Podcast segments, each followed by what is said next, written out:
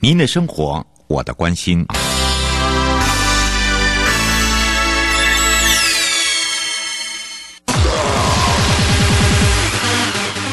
继续为您导航的是领航员悠悠。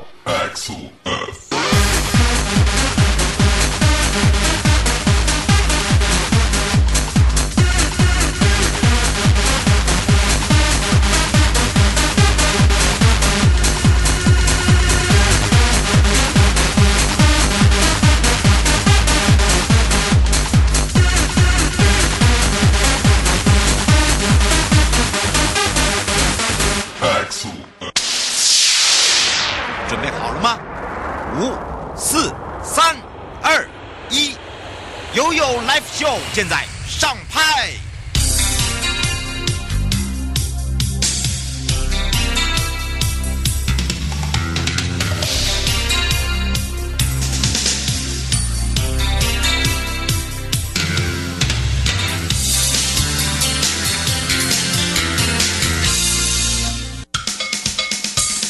我跟你说，我跟你说了，我跟你说，我跟你说，七嘴八舌讲清楚。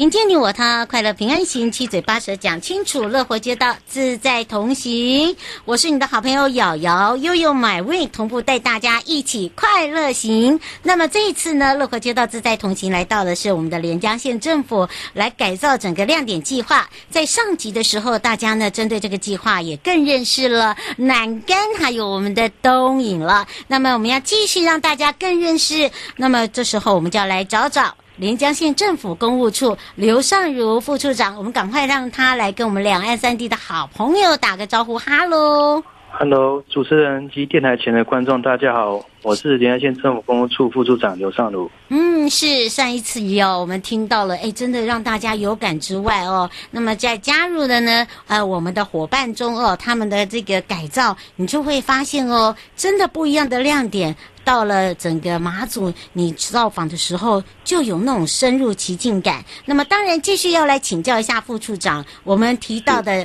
这个道路品质计划的亮点里面有一些指标，对不对？那么，当然针对连江县政府来讲，周边邻近的部分，我们还做了哪一些前瞻基础建设？跟未来的计划在亮点的部分可以加分的，我们是不是来请教一下副处长？好。哎，我们这一次在规划南竿侏罗村的时候，哈，发现那个发现的那个侏罗上村有一个废墟、废弃的那个侏罗国小的旧址。嗯，我们针对这个废弃的校舍哦，做一个简单的整修，还有周边的腹地的绿美化，哈，嗯，我再提供一个那个马祖青年协会来做一个据点，啊，它不但呃，就引进他这个青年的人流的进来，好，把这些人才创意整个引进来。因为我们相信哦，一个社区的发展哦，是要透过这些当地的住民哦，才能知道他们需要什么。我们政府都只能是扮演那个协助的角色。是，我想请教一下，呃，副处长，您刚有讲到的是马祖青年，对不对？现在我们回乡马祖青年有多少呢？大概？大概，我我这边是没有明确资料，大概是说很多村里面都有一个社区发展协会，我们都是靠这些社区发展协会的力量哦来。统合他们他们的需求，嗯、我们政府是配做一个配合的角色来。我们等于是人才引进回来，对不对？对的。哇，等于是不再外销了，把这个回乡青年啊，呃，留住在我们的连江，好，让他们的创意哦，嗯、可以呢，呃，带动整个地方的这个脉络跟特色。等于是一个社区发展，还是需要一些心血跟一些新的创意，对不对？对，嗯，所以我就发现哦，我们扮演的角色很重要哦。另外哦，我们刚才有这个听到这个副座有讲到了，就是说我们的青年回乡。那如果针对这个侏罗，哎、嗯，我们怎么样来去做一个这个改变？我们是不是来请教一下副座？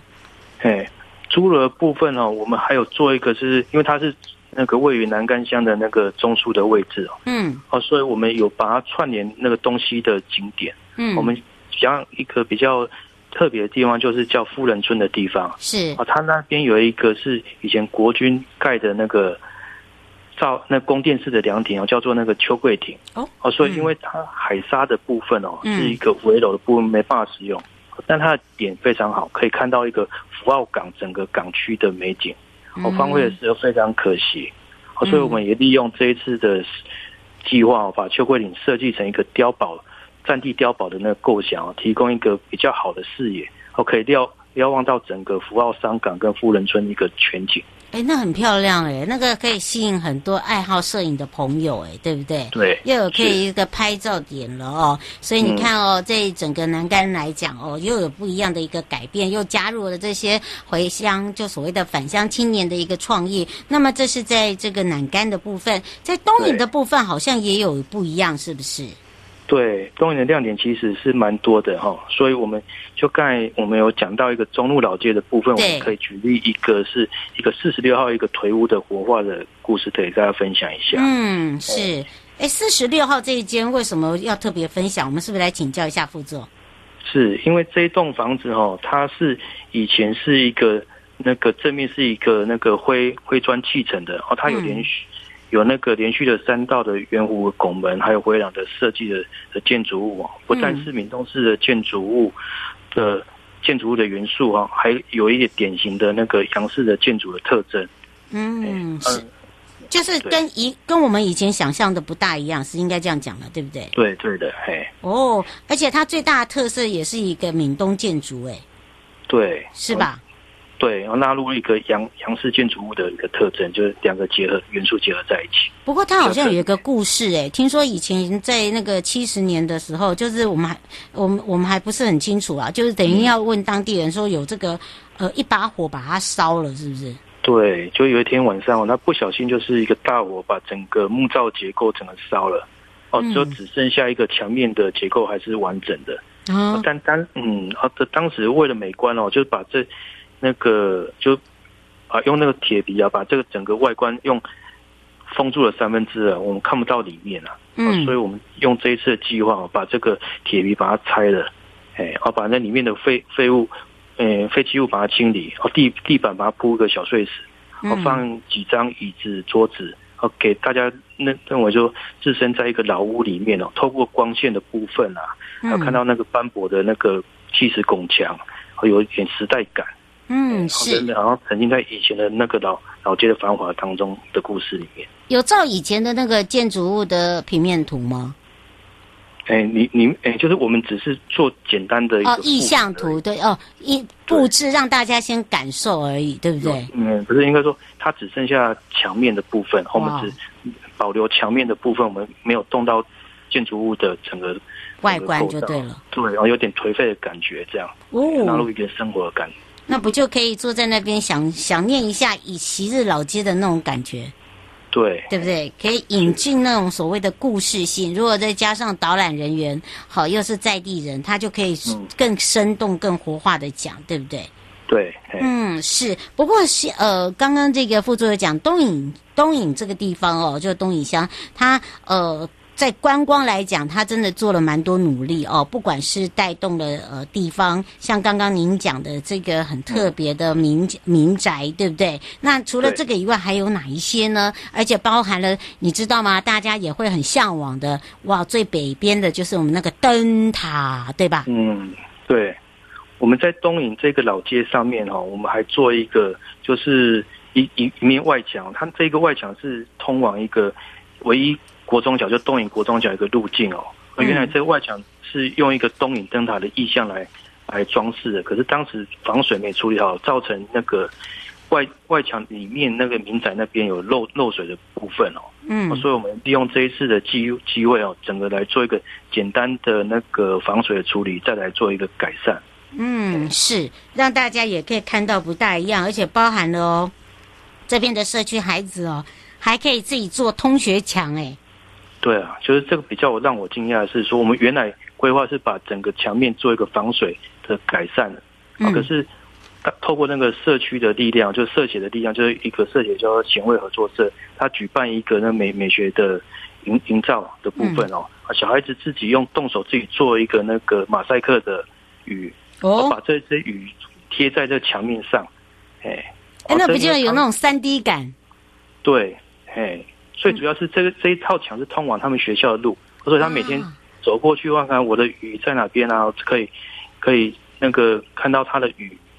游往学校，嗯，而且他这个贴在一百二十公分以下的位置，是小朋友触手可及的位置。嗯，感觉上好像就很像我们家的鱼缸，对不对？对。哎，不过我觉得那个工工程有比较活泼了耶。对，当时我们规划也没有想到这么多，只是说还是要透过社协的力量，说他们当地人才知道自己的生活习习态是什么，我们把他的生活感引入到我们的工程里面，嗯，变成就单单做工程的时候，不不是冷冰冰的一个一条道路，是把那个融入了生命力的一条的道路。是。不过借由这个副座这样讲话，其实就会发现哦，很有感。为什么？民众对于这个亮点计划，其实他一定会了解说，哎，改善之前是什么样的反应，改善之后包含的整个过程里面，我相信没有那么的顺遂啦，因为每一样的工程没有那么的简单。我们是不是也把这样子的一个活络过程中的感想哦，跟困难点，请我们的副座来跟大家分享。好。就在这一次规划中，我们本来是南竿诸罗的部分，我们原来规划一条是桥梁的连外道路啊。嗯。可是当地的居民分为一个两派，就每一派是说，哎，这连外道路是要是要做的，因为他不想把车流引到村内里面。嗯。另一派的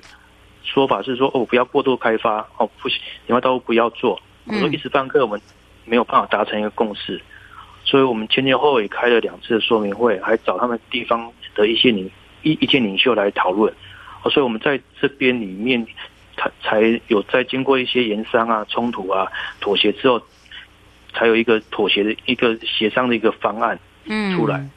花了多久时间呢？这样子，哎，我们前前后后大概花了一快一年的时间，才把这个方案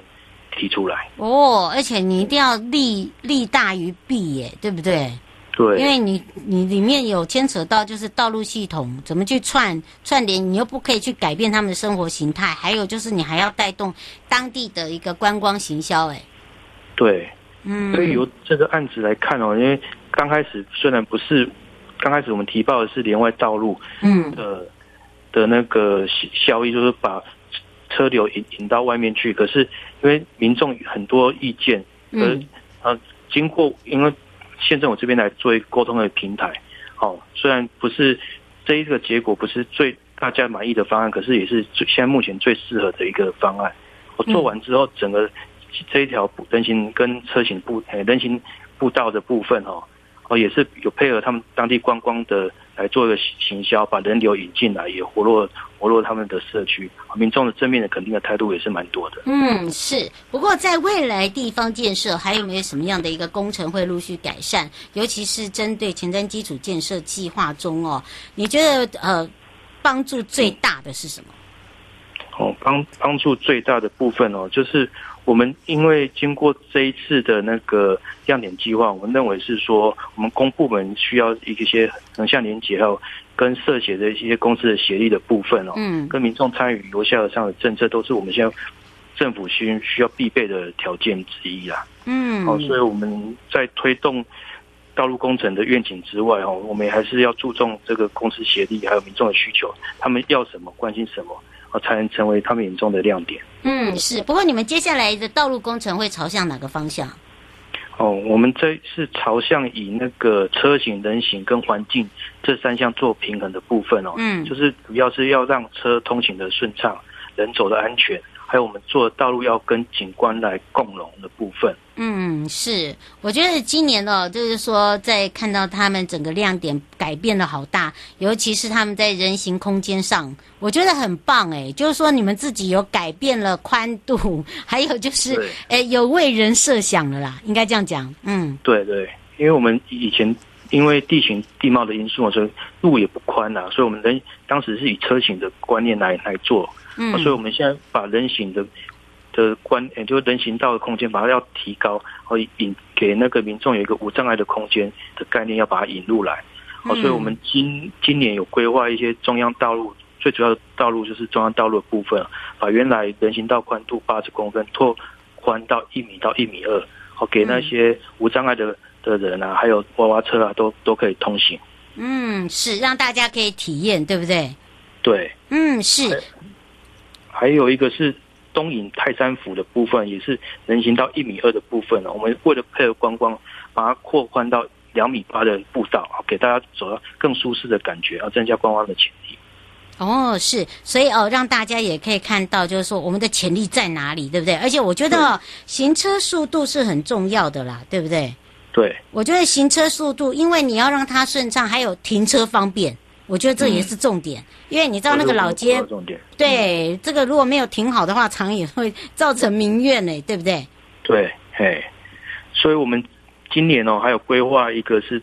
最主要是。做一个是到福澳商港的部分哦，交通枢纽的部分，一个富国路，还有一个北干一个板山路哦，我把原来比较破旧的道路做一个翻新，还有增设一个人人行的空间，还有停车的空间，哦，做一个整个视觉跟铺面的整体设计，哦，再构建构一个舒适跟便利的车型人行环境。嗯，是，所以呢，这个刚才副座讲到的哦，可以让大家可以更清楚的呃了解怎么样如何去做一个这个舒适性跟这个便利性跟安全性的一个车型的一个人行环境，所以呢，让大家也可以可以更清楚说啊，他们的改变在哪里，所以呢，想要知道改变在哪里，就要亲身走一趟啦。对不对？对，让大家呢，哎，有这个机会呢，一定要来来感受一下哦，东影的魅力。东影哦，实在是让大家觉得它是一个很美的地方。嗯、而且呢，我告诉大家，当你哦来到东影哦，如果你只是停留一两天，你会觉得不够。好、哦，那个时间真的是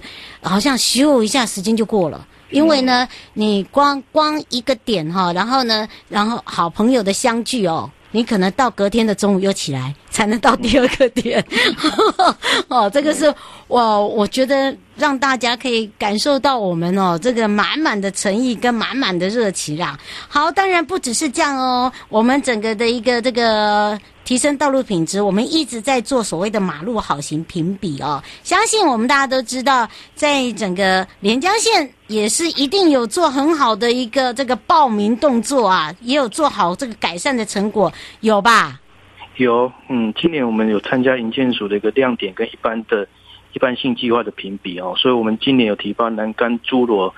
那个道路跟村内的改善计划。还有东引南澳人文地景的空间改善的计划，好，目的就是为了整体的环境更安全、美丽跟舒适。嗯，同时我们也是把这些现状道路哦串联周边的设施啊、景观啊，来提升这些公共环境的空间的层次感。嗯，来兼具这些美学啊、安全啊、生活的功能。嗯，是，而且呢，我们也配合了很多的相关周边计划去做一些规划，对不对？呃，把我们自己本来连江的这个战地就已经很有名了，把它变还有这个传统的聚落，然后如何融入现代的一个生活，包含了文化，然后又保有现代的一个这个聚落的一个愿景，应该这样讲吗？是是的，嘿，嗯，所以我们是希望是说用这个道路啊，把这些古迹啊、文化啊、战地。资源啊，整个做一个空间上的一个串联。嗯，是，所以要请大家呢，可以这个好好的呢去规划一下。呃，如果没有来过这个连江的朋友哦，可以来、嗯、来一趟之外，另外如果来过连江还没有造访过，呃，不管是在这个我们今天介绍的哦，踪影，对不对？还有包含了栏杆这样的一个亮点，嗯、对，这两个呢，你就好好的看看哇，配合这个亮点，还带这个周边跟周边的一些人文特色跟美食，如何呢，让你的旅游更丰富？那么当然呢，最后有没有特别呃要补充说明的地方呢？副座？嗯，我们希望赶快疫情赶快过去哦，大家有机会来那个马祖来凯蒂哦，来探索那美丽的那个马祖的一个慢活，用心来体会。那个美丽的秘境是，当然陪伴大家也是连江县政府公务处刘尚如副处长，我们就要非常谢谢我们的副处长哦。好，谢谢主持人。嗯，拜拜。拜拜。回来的时候呢，进入了台湾高检署一百一十年检联合集，志工出击，带大家认识桃园市政府政中政风处，也是曾庆瑞处长。以及王丽玉队长哦，我们说的大姐，上一集的时候呢，刚刚处长呢有稍稍的介绍了一下我们的司法职工。那么这一次的主题“透明新桃园，廉政守门员”，还想要了解更多，待会呢继续让曾处长以及大姐王丽玉队长跟我们大家在空中分享哦。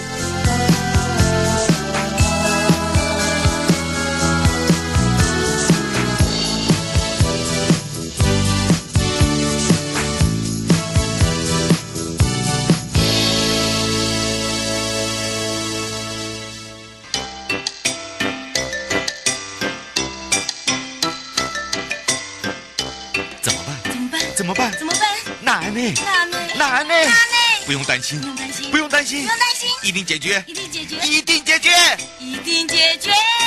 悠悠台湾情报员带您进入生活法律大观园。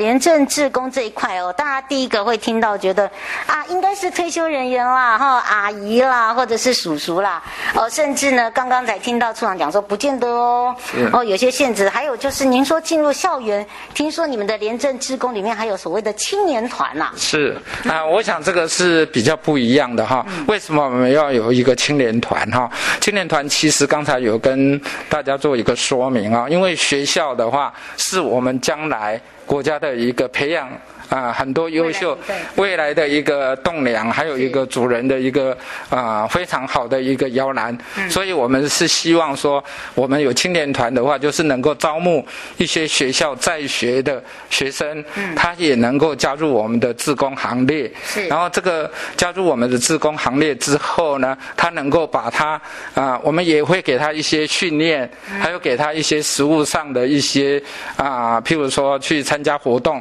然后我们有。有我们的一些比较年长的志工能够做，对一些做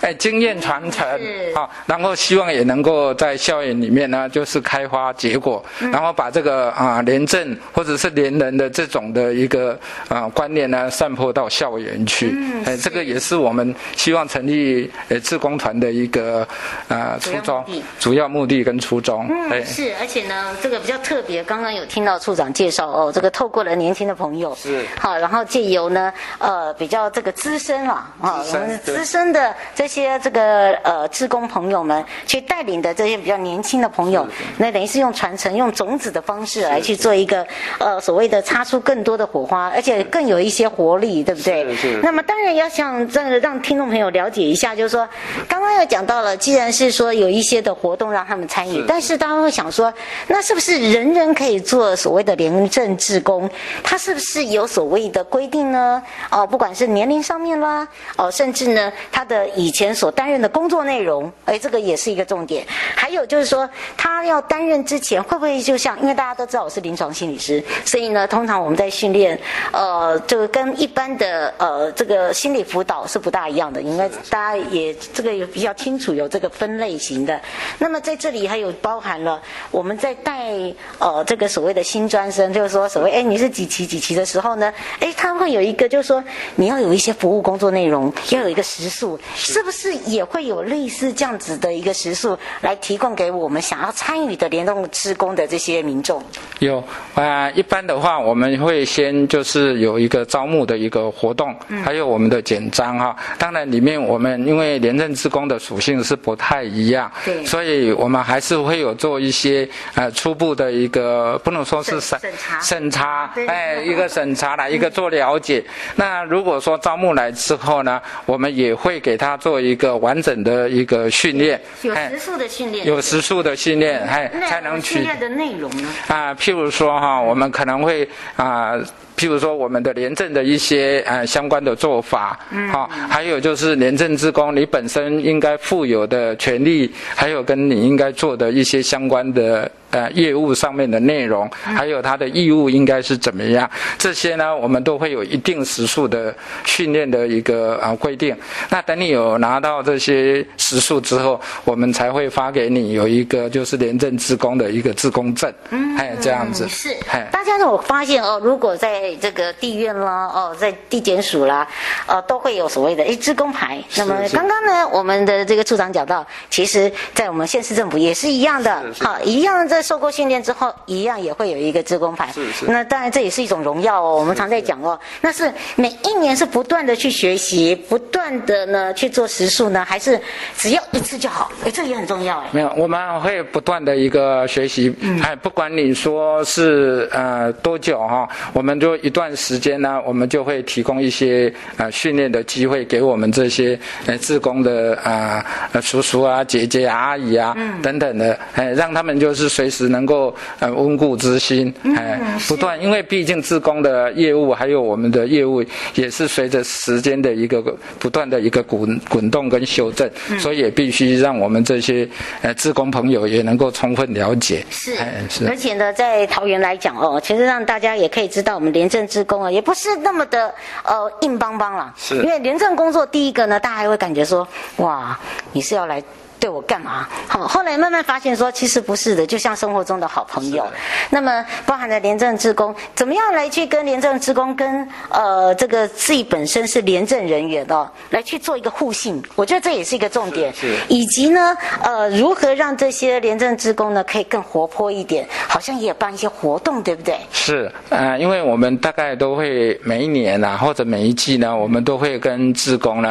啊、呃、做一些联谊啊，或者是意见的交。交换，或者是经验的一个传承等等这些呢，但是因为啊刚好受到疫情的影响哈，所以今年呢有些活动就稍微啊推迟啊，但是呢我们还是一样有一些活动现在就用改成线上的啊，或者是说甚至于把这个人数降低，但是我想我们这个训练还是不能中断。那另外的联谊活动的话，还是依照这个防疫的一个指引的规则之后呢，我们也会来定一个就是。怎么样去促进我们，呃，跟志工之间的一个交易活动哦，维系彼此的一个情感，还有重要一点就是怎么样来配合我们呃市政府的政策呢？大家来一起来执行，然后把我们的整个的一个建设呢，能够做得更好。谢谢啊，祝福大家啊！谢谢主持人，也谢谢我们所有的听众朋友，谢谢。还想要对透明新桃园廉政守门员司法议题了解更多的朋友，敬请锁定最终回哦。